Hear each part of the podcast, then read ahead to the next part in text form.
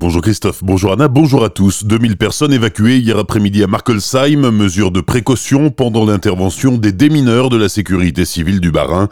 Tout s'est très bien passé. La bombe de la Seconde Guerre mondiale découverte la semaine dernière sera détruite demain midi à Sainte-Croix en plaine. Elle sera déposée dans un trou de 5 mètres de profondeur. Les démineurs l'enfouiront ensuite sous 120 tonnes de sable avant de la faire exploser. La moitié des habitants de Markelsheim a donc dû être évacués hier, mais si le particulier qui a découvert la bombe ne l'avait pas déplacé, le périmètre de sécurité aurait probablement été réduit.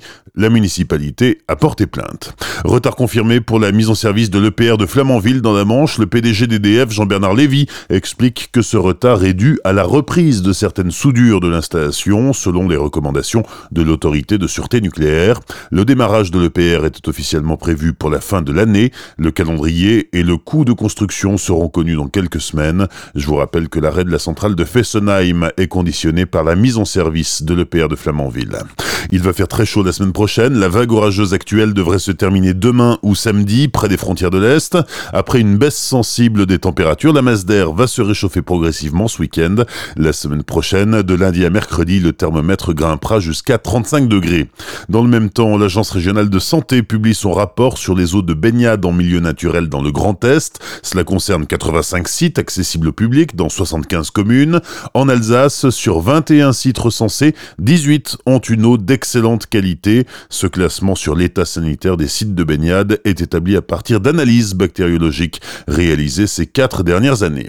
Le coup de gueule des enseignants du lycée des métiers Lazard Schwendi d'Ingersheim, la moitié d'entre eux a signé une lettre ouverte à la direction de l'établissement. Ils dénoncent la réforme du gouvernement concernant la voie professionnelle. Ils estiment que cette réforme est improvisée. Ils déplorent aussi de ne pas avoir toutes les informations nécessaires pour préparer la rentrée de septembre. Par ailleurs, les enseignants s'inquiètent de la diminution d'heures de cours pour certaines matières. Ils espèrent maintenant que leurs doléances remonteront au moins jusqu'au rectorat et qu'elles ne resteront pas lettres mortes.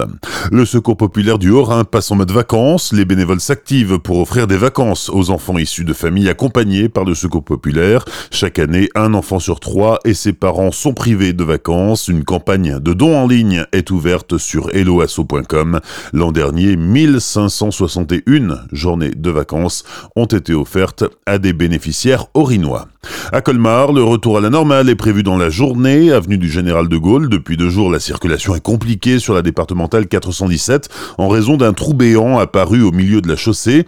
On sait que c'est dû à l'eau des orages qui a raviné sous la route. Le problème a été localisé et a pu être résolu. Hier, la réparation de canalisation a pu être effectuée. Le bitume est en train de durcir et la chaussée sera entièrement rouverte à la circulation au plus tard en fin de Ce sera la Slovénie ou Israël pour les joueurs du Racing. Dans le cadre du deuxième tour préliminaire de la Ligue Europa, les Strasbourgeois affronteront le vainqueur du match du 18 juillet entre l'équipe israélienne du Maccabi Haïfa ou celle de Murat en Slovénie. Le match aller du deuxième tour aura lieu le 25 juillet à la Méno. Le match retour se jouera le 1er août en Slovénie ou en Israël. Bonne matinée et belle journée sur Azure FM. Voici la météo.